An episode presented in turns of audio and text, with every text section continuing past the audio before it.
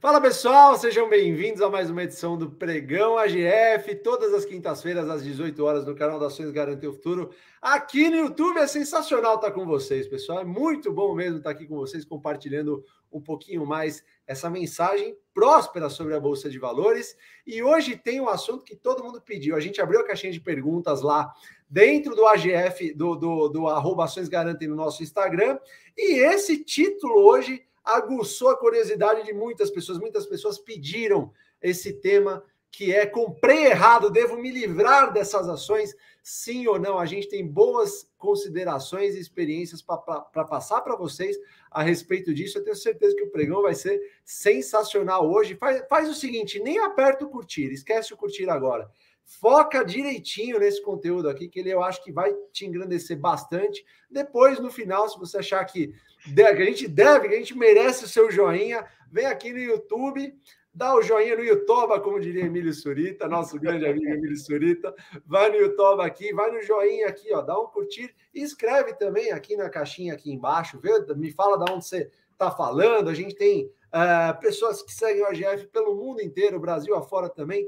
Então, ó, Coloca aqui no, nos comentários. A casa é de vocês, tá bom, pessoal? Um abraço também para o pessoal que está chegando aqui no chat: Sebastião, Fausto, o Investir Sempre, o Davi Guglielmo. Não mandem, não mandem aqueles nomes que sacaneiam o pessoal que apresenta, tá? Porque outro dia eu caí na risada aqui, fiquei vermelho, deixa para lá. Philips e Jean, como é que vocês estão, meus irmãos investidores? Fala, meus amigos, Fábio Baroni, Jean. Não estamos tão bem quanto o Luiz Barsi, que está curtindo um sol merecido, uma merecida praia neste momento. Mas estamos aqui mais uma vez para falar sobre uma coisa que a gente já falou várias vezes, que são erros, na verdade, né? E aqui no AGF a gente gosta de falar de erro, valeu, Jorgão não, nada a ver com o erro, tá, Jorge? O Jorge me trouxe uma água aqui. Obrigado. É, a gente já falou de erro várias vezes aqui, Fabião e Jean, e eu acho que só não erra quem não está na bolsa. Se você está na bolsa, é certeza que mais cedo ou mais tarde você vai errar. A questão é o que fazer com esses erros e o que fazer para evitar que você é, é, cometa futuros erros. Então, vamos falar muito sobre isso. Muito legal ver várias caras conhecidas aqui, como sempre. Fernando Gutmann, é, nosso amigo Davi Guglielmo, como você falou, o meu grande amigo Djalma, que foi até o Everest e voltou aqui para falar conosco. Inclusive, a gente vai ter uma novidade muito bacana. Falei hoje com o Djalma. A gente está pensando em fazer uma live muito legal para ele contar de toda essa experiência aí da maratona que ele fez lá no Everest. Mas, enfim, é isso. Boa noite, Fabião. Boa noite, Jean.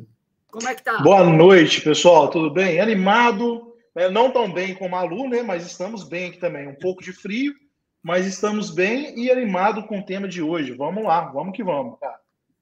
É isso aí, é isso aí, Jean. Bom, pessoal, uh, a gente vai começar aqui. Vocês podem mandar aqui. É muito Posso, legal fazer um. Fabião, fala, fala, eu, fala. eu, vou, eu vou começar interrompendo já para bagunçar. Tranquilo, tudo. tranquilo. Pergunta do investir nunca é tarde. Vamos lá, para os três.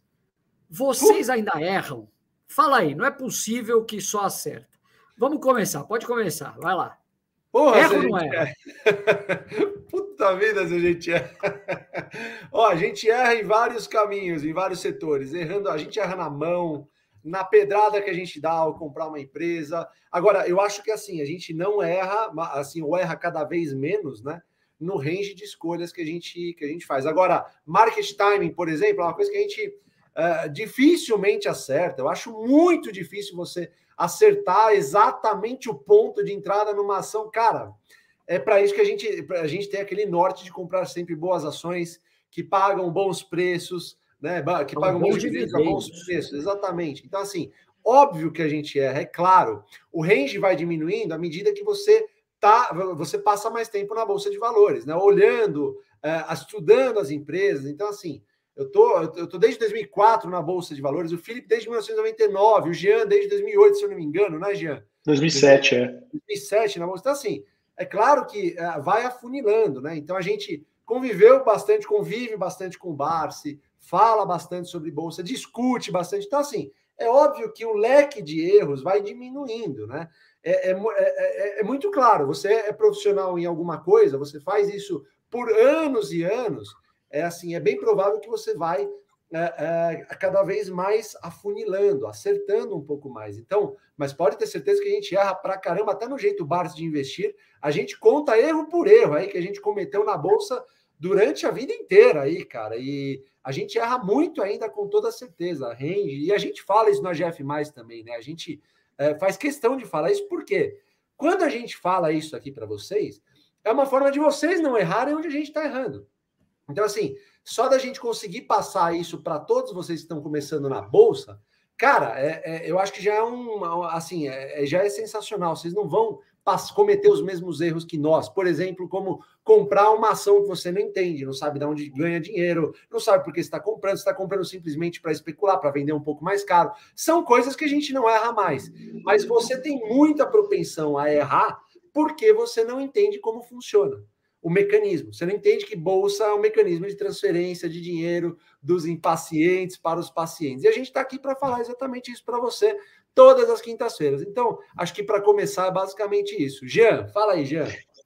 Olha, a bolsa é um lugar que todo mundo vai errar. É impossível é, você não errar. A questão que eu acho é que a bolsa de valores vai te dar a oportunidade para você estar certo e errado dependendo do momento. Então, pode ser que num determinado momento você acha que você está tá errado, né? E aí, num outro, você está certo. Por quê? Porque o que vai determinar se você está certo ou errado, ou diminuir o seu erro, é o horizonte de tempo que você vai permanecer numa posição. Né? Então, quando você está alongando o seu horizonte de tempo numa boa empresa, a probabilidade de você errar é menor. Né? E aí, o que, que acontece? Como a gente é focado em dividendos, né? o nosso foco é a renda aqui, quando a gente tem um histórico muito amplo e é uma compra numa empresa certa, né, a sua probabilidade de errar é muito pequena. Né? Ela, ela reduz drasticamente, porque a gente está alinhando a questão do tempo, de um histórico consistente né, em uma boa empresa. Então, isso diminui, não quer dizer que você não erra, né, em determinados. E a gente tem, a gente tem, a gente é igual a todo mundo, né, cara? Às vezes gente, o pessoal pensa, ah, você não, você não tem emoção, você, às vezes você não fica frustrado, que eu poderia ter comprado mais ou comprado menos, é, escalonado a aporte. Esse tipo de coisa é, é, é, uma dor que o investidor vai sempre conviver, né? E vai ter que saber lidar com isso. É, mas a gente sabe né, que a empresa caindo a partir de um determinado patamar, né, a probabilidade da gente ter uma renda futura num longo prazo é muito grande e o erro vai diminuir também. Tá? É, é assim que eu penso. Eu sei, Filipão. Cara, eu acho que vocês fizeram considerações excelentes. Eu acho que o mais importante é justamente aprender com esses erros e não voltar a cometer erros, principalmente aqueles estúpidos, né? Então, por exemplo, tem coisas que eu não caio mais. Então, é, comprar uma ação de um setor ruim, por exemplo, contra, comprar uma ação que não tem perspectivas de dividendo nem no longo prazo, comprar uma ação cujo controlador tem a reputação duvidosa. Então, são várias coisas aí que a, a gente não cai mais nessas armadilhas, né? É, para mim, e eu vou compartilhar uma coisa para vocês, eu acho que eu até já falei isso aqui algumas vezes, é o mais difícil na bolsa não é você saber a hora certa de comprar, é você saber a hora certa de vender. E eu confesso que eu já deixei, esse é um erro que provavelmente eu vou eu ainda vou cometer no futuro, que é saber a hora certa de cair fora de algumas ações ou de fazer algumas trocas, né? Você vê alguma ação que valorizou demais e alguma outra ação que está pagando um bom nível de dividendo que caiu muito, você pode encontrar naquele momento aquela oportunidade de acumular uma quantidade de ações muito maior daquela outra empresa que é tão boa quanto, ou às vezes até melhor, né? Mas é, voltando aqui àquele nosso tema principal da live de hoje, do Pregão AGF, que é, vamos supor que você cometeu o erro, você co colocou aquela empresa na tua carteira que você não deveria ter colocado, eu acho que muitos aqui fizeram isso, até porque o pessoal conheceu a estratégia do AGF recentemente, algumas pessoas começaram a migrar de um formato de investimento anterior para o nosso, e acontece que você vai ter que fazer uma migração de carteira, né, Fabião? Jean, a gente é, é eu, eu me lembro quando eu comecei a entrar nessa estratégia de montar uma carteira de renda mensal, é, tinham ações na minha carteira que eu queria me livrar a qualquer custo. E aí fica aquela grande dúvida: o que, que eu faço? Eu arranco o band-aid de uma vez ou eu vou tirando com calma, né?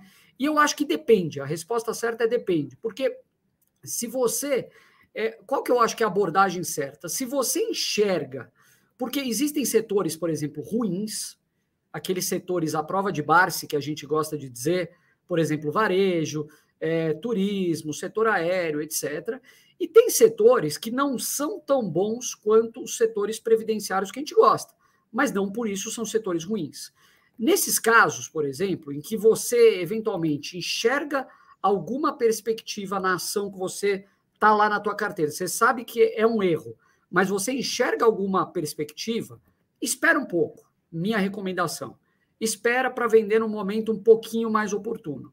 Agora, se você já identificou que não tem perspectiva nenhuma, que o setor é ruim, que o controlador é picareta, pessoal, cai fora, arranca de uma vez o band-aid, e aí eu, eu, eu, entro aqui em várias possibilidades. Né? Você tem, por exemplo, aquela ação que o setor e o negócio que ela está são ruins, falei do controlador. É, o ambiente de negócio naquele setor que ela atua mudou completamente, teve uma, é, sei lá, um serviço substituto, um produto substituto. É, tem uma questão que para mim impacta muito, que é a mudança na política de dividendos, uma empresa que faz uma mudança como essa, e algumas outras coisas, como, por exemplo, sei lá, uma decisão de alocação de capital errado. A gente teve um caso há um tempo atrás, posso até citar a empresa Ultrapar, que entrou no setor de farmácias. Foi uma, uma aquisição que a gente começou a falar, poxa, será que faz sentido continuar em Ultrapar? Então, são todas, desculpa me alongar aqui tanto, mas é, são todas coisas que eu acho que você tem que avaliar para ver, vale a pena segurar mais um pouco ou arranca esse band-aid de uma vez. O que, que você acha, Fabião? É, eu, eu acho que você, tá, você tem razão, Felipe. É, eu, vou, eu vou compartilhar uma experiência que eu tive que pode também, é, talvez, funcionar para alguém que esteja aí. Eu acredito que bolsa tem muito a ver com comportamento, né? Eu acho que o, o jogo, entre aspas, eu odeio falar jogo porque não tem nada de jogatina na bolsa de valores, mas no final do dia é você contra você mesmo. Você está jogando xadrez contra você mesmo, né? E, e isso requer uma atenção mental, na minha visão, assim, excepcional. Quanto mais é, comportamento você tiver em relação ao que está acontecendo no, nas indas e vindas, na, nas subidas e descidas da bolsa, melhor. Baseado nisso, o que eu fiz uma vez quando aconteceu, vou contar uma experiência própria. Acho que é até legal a gente contar algumas experiências próprias para que todos nós temos, obviamente, né? Pra, pra, porque alguém vai se enxergar nisso e vai servir para alguém um pensamento ou outro. Isso que é bacana na discussão. Então, assim, é, eu lembro que eu comprei os Minas e até CSN. Eu achei uma nota de corretagem esses dias da CSN, onde eu paguei 124 reais na empresa, para você ter noção. É, na, na Uzi Minas eu cheguei a pagar 91 reais. E no ápice lá da dor, da queda, do impeachment naquela época, os Minas chegou a valer 80 centavos, a CSN chegou a valer 2 reais, ou algo assim. É, essas empresas, no caso da Uzi Minas, eu coloquei, eu fiz um quadro daquela, daquela, daquela nota de corretagem, porque eu fiquei com a empresa, eu carreguei a empresa por muito tempo, eu fiz um quadro e colei na minha, no, meu, no meu escritório para lembrar de nunca mais especular. Eu sei que pode ser um negócio muito maluco, mas eu olhava para aquilo e doía, sabe? Aquela dor que arde, aquela dor desgramenta que você olha e fala: puta vida, por que, que eu fui fazer isso? Porque, na verdade, eu comprei a empresa, não, nada contra os Minas, tá? Mas tudo contra a minha atitude, porque quem erra na bolsa é você. A empresa tá lá, tá sendo cotada o dia inteiro. Você quem toma uma atitude de comprar ou não, ninguém aponta uma arma na sua cabeça e fala, compra essa empresa. É você que toma atitude. Então, a responsabilidade é completamente sua. Você não deve seguir recomendação de ninguém, inclusive de nós aqui do OGF. Você tem o OGF, que tem algoritmos lá falando, baseado na estratégia do Barsi, quais são boas opções que pagam bons dividendos a bons preços, mas se você não estudar, não adianta nada. Você não vai saber o que fazer quando vier uma outra crise. Então, o que eu fiz, resumindo, eu coloquei esse quadro na minha parede, na parede do meu home office, para falar: olha, eu não compro, eu não especulo mais, eu não sirvo para especular. Eu já tive, assim, uh, uh, uh, pensamentos horríveis quando eu fiz day trade na minha vida, e isso foi péssimo, me tirou, me tirou o sono pra caramba.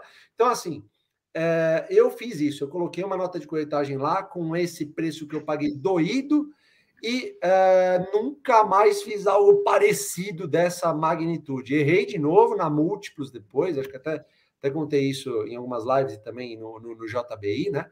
Mas foi um erro já muito mais, assim, é, muito mais seleto, assim, foi um erro uh, consciente, assim, né? Sabia o que eu estava fazendo, visitei a empresa, conversei com os controladores. Então, assim, se isso servir de lição para você, use essas empresas que você comprou sem saber antes de ter estudado, antes de saber nossa estratégia aqui, para uh, uh, é, você se fortificar, você se fortalecer e continuar na jornada. Porque é uma jornada de longuíssimo prazo, pessoal. É jornada que não acaba. Ah, mas quanto que é o longo prazo? O resto da sua vida você vai fazer isso. O Barsi faz isso o resto da sua vida. Em algum momento você vai ter independência financeira e aí você pega o, o que sobrar, você tira o teu dividendo para viver e o resto você pega e a porta para ter mais dividendo no futuro. Acho que é basicamente isso. Jean. Ô, Fabião, tem uma pergunta para o Jean. Jean, eu queria saber uma coisa. É, na sua opinião, o que, que você acha que dói mais? Qual que é aquela dor mais doída? É a dor de você comprar uma ação errada ou você pagar muito caro e botar na tua carteira? Ou é aquela dor de você deixar uma oportunidade boa passar? O que, que você acha? Cara, eu acho que comprar errado. Eu acho que colocar uma empresa muito, muito cara. Acho que é isso aí, viu? Mas assim, completando o que o Fabião falou e você também, é, eu acho que quando a gente está na num momento de bolsa, com tudo em alta, é muito fácil, né? A pessoa ela entra, ela coloca qualquer coisa na carteira e ela e ela acha que tudo vai subir, muitas vezes dá certo. Isso dá certo uma, uma vez, duas vezes. Aí a pessoa alavanca, na terceira começa uma queda e a pessoa começa a, a, se sentir frustrada e começa a doer demais uma posição e tal.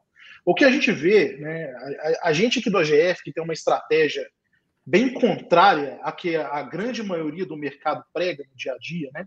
A gente gosta de queda, gosta de, de uma renda, a gente não está preocupado com, com valorização de, de capital, né? De, de ganho de capital. Então, assim, quando tem esses momentos de queda que a gente está vendo agora, que são momentos mais críticos de mercado, um estresse muito grande, o que a gente vê é o contrário do, dos outros. Começa muita gente entrar para a estratégia do AGF. Fala, cara, não, peraí, isso aqui está errado, é, eu preciso começar a ver de uma outra forma, e acaba muita gente naturalmente se identificando e entrando para a estratégia do AGF, que é o que a gente é aquela, vê. É aquela história de valorizar o cabelo branco nessa hora, né, Gê? É, exatamente. Então, assim, lá estava dando tudo certo, agora começou a dar tudo errado, né? Prejuízo de 50% a 80% na carteira né, de determinadas empresas, acreditaram em várias narrativas e agora vê que não é bem assim e começa a procurar os cabelos brancos, uma estratégia que faça sentido para obter renda. Então a gente começa a ter muita pergunta das pessoas falando, cara, o que, que eu faço com essa minha carteira que eu tinha, né? E quero começar a, a, a entrar na estratégia do AGF. Eu, eu até brinquei, fiz um post né, sobre, sobre isso lá no AGF, que eu apelidei para o cara pegar essas empresas que não fazem parte do, do, do, da nossa estratégia e apelidar elas de uma carteira chamada de lixo tóxico. Alguns caras começaram, pô, mas lixo tóxico, isso é um absurdo. Claro, isso é uma brincadeira, né?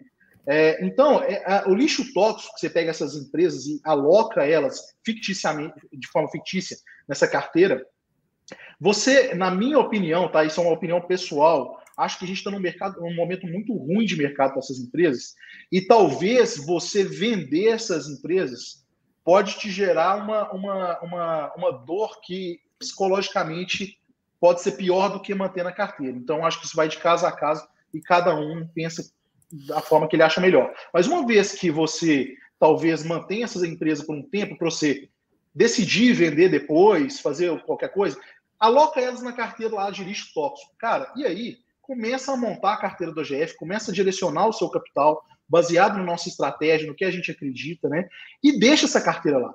De vez em quando você vai dar uma olhada nela, mas você vai dar uma olhada para quê? É para doer mesmo. É para você, é igual o Fabião falou, é, pra, é, é o quadro estampado. Você vai olhar lá e falar, cara, eu tô com 50% de prejuízo. Eu preciso de 100% agora para voltar. Né? Então, assim, é para doer e para você lembrar todo santo dia né? O que, o que você fez nessa jornada, e isso acaba sendo um custo de aprendizado. Cara, isso eu fiz, eu passei por isso, o Fábio passou por isso, o Felipe passou por isso. Então, é doloroso? É doloroso, mas eu tenho certeza que no final desse processo, quando você vender essas empresas num momento melhor de mercado e alocar na, na, dentro da estratégia, você vai ter crescido muito psicologicamente, comportamento no mercado, você vai estar muito mais blindado, né, muito mais preparado, e isso, cara, vai te dar um alívio, vai ser uma sensação de liberdade quando você conseguir mudar completamente, né, que vai ser um negócio muito bacana. Então, eu acho que essa que é a minha visão geral. Desculpa, eu me alonguei um pouco nisso aqui, mas eu acho que é, que é uma dúvida muito comum, né? E muita gente sem saber o que faz, né? A gente recebe essa, essa pergunta todo dia. Então, na minha visão, essa seria a melhor, a melhor estratégia, a melhor saída. Não sei, o que, que vocês acham?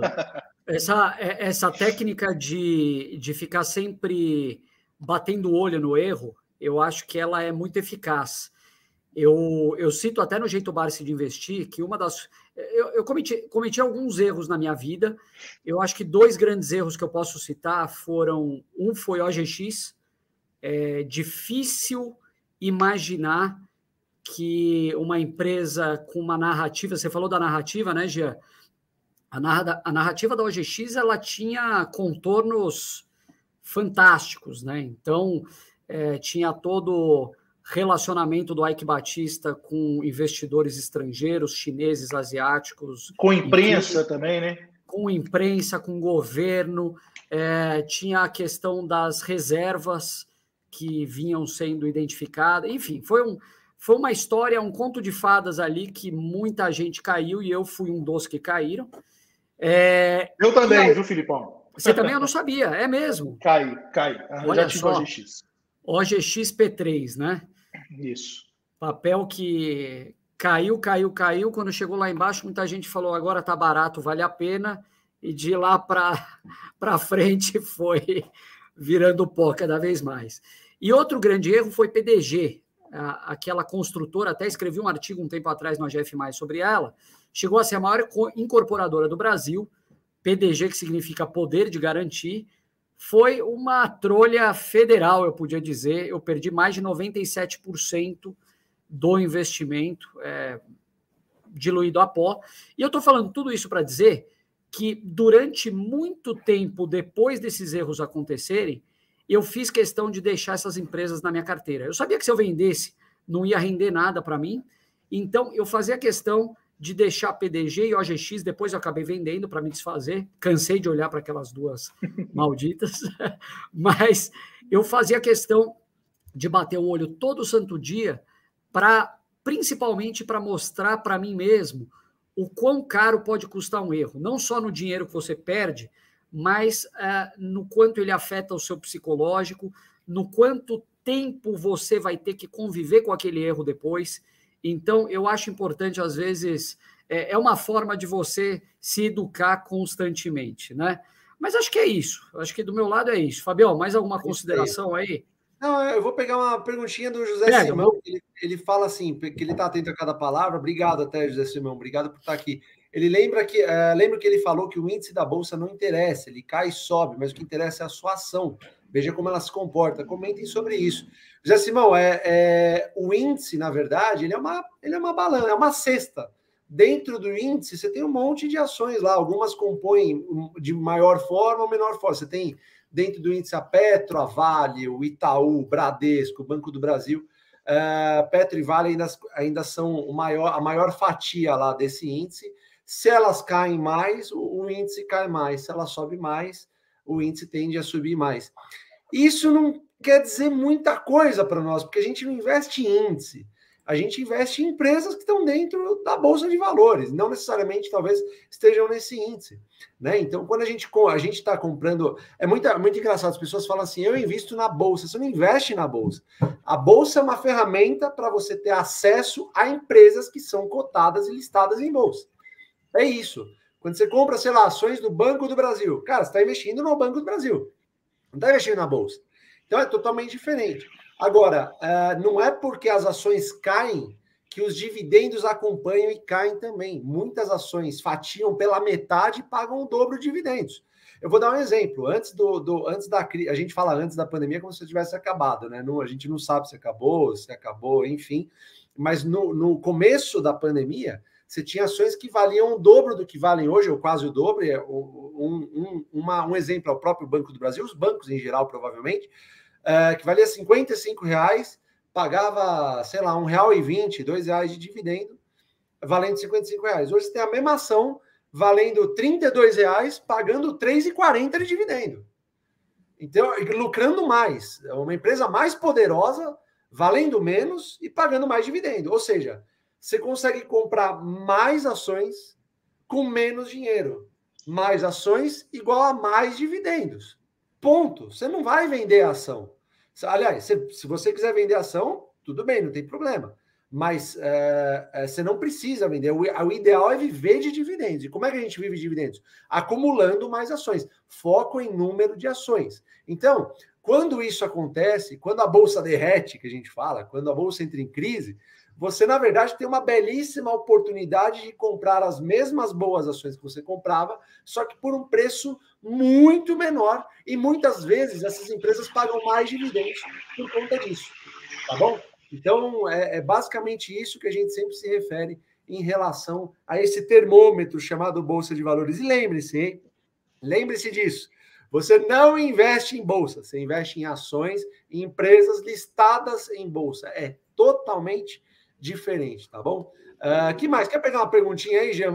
Pega uma rapidinho, Jean. Eu nem, eu, eu tô viajando nas perguntas aqui, eu nem vi, para ser sincero, tá? Mas eu só queria ah. pontuar uma outra coisa enquanto isso, que o Filipão pega aí. É, que, que eu, eu, sei que muita gente está com medo, né? O cara tá com a carteira lá lixo tóxico, é, com um prejuízo gigante, está com medo talvez de começar. Mas, pessoal, esse é um excelente momento para você recomeçar. Não, é difícil a gente ter um momento tão propício como a gente tem agora para quem está começando. Então não, não deixa, é, deixa o medo de lado, começa, que em breve você vai começar a colher os frutos. Hoje você, você pareceu um pastor falando, né? Esse é um excelente momento para você recomeçar. Mas é verdade, o nosso trabalho é um pouco esse, né? Por que não? É, Ó, eu, vou, eu vou pegar uma aqui para fechar, que é a pergunta do Gian Érico. Vocês que já passaram por várias crises, quais são seus pressentimentos a respeito dessa atual? Jean, ó, ó vou mostrar para você, ó, você consegue ver aqui, ó, ó o nosso pressentimento aqui, ó, estamos comemorando, tá? Então, crise para a gente é igual a oportunidade, é nessa hora que as ações acabam tendo seus preços dizimados numa velocidade e intensidade muito maior do que os seus lucros caem. Então, a gente está aproveitando para comprar nessa hora. Eu ainda tenho um pouco de caixa, mas eu estou me coçando aqui para comprar mais. E aquilo que você falou, falou, né, Fabião, no começo, é muito difícil você saber o timing. É, eu não sei se pode ficar mais barato. O que eu sei é que eu estou pagando bem abaixo do que valem essas empresas. E é isso que importa para mim. Tá? Então, é, todo mundo aqui está comemorando. É, ano eleitoral é um ano turbulento por natureza, vai ter volatilidade, temos certeza ainda, mas a questão é: quando tudo está resolvido e tudo funcionando direito, os preços já estão lá em cima. E é isso que a gente gosta de evitar. Então, a hora é de você ter um comportamento diferente da maioria. Se você pega o jornal e vê que as notícias estão tudo uma desgraça, tem guerra, inflação, desemprego, dúvida com relação ao presidente, ao próximo presidente, enfim. É, essa é aquela hora que todo mundo foge da bolsa e deixa um monte de barganha aí para quem tem coragem aproveitar. E é isso que a gente gosta de fazer. Então, acho que é muito simples a resposta. Tem uma, Fala, coisa, tem uma coisa em comum com todas as crises, né, pessoal? Elas, elas têm um começo, um meio e um fim. Acho que é basicamente isso. Pessoal, a, a gente vai agora lá para o AGF, tá bom, pessoal? A gente vai fazer uma, uma, uma live fechada lá que a gente tem dentro do AGF, para todo mundo que está lá dentro da plataforma, onde a gente vai entrar um pouquinho mais uh, no mercado, discutir um pouco mais sobre a Bolsa. Agora a gente vai uh, ter uma discussão um pouco mais aprofundada lá sobre algumas ações, o que, que a gente está fazendo, o que, que a gente está vendo. E de antemão, aí, se você quiser participar do AGF, o QR Code está na cabeça do Philips hoje. É só você apontar lá o celular, você vai ver, ou clicar no link que está aqui na descrição também, Ou se você quiser tirar um pouquinho mais de dúvidas, acessa aqui o, o canal de atendimento nosso via WhatsApp 011 91343 7080. Experimente por sete dias grátis o AGF mais 2.0, que está muito legal. Inclusive, tem curso novo lá, hein? Lá dentro tem alguns, vários cursos que a gente fez. O Rudolf fez aqui o curso para a gente. Ele preparou para nós aqui.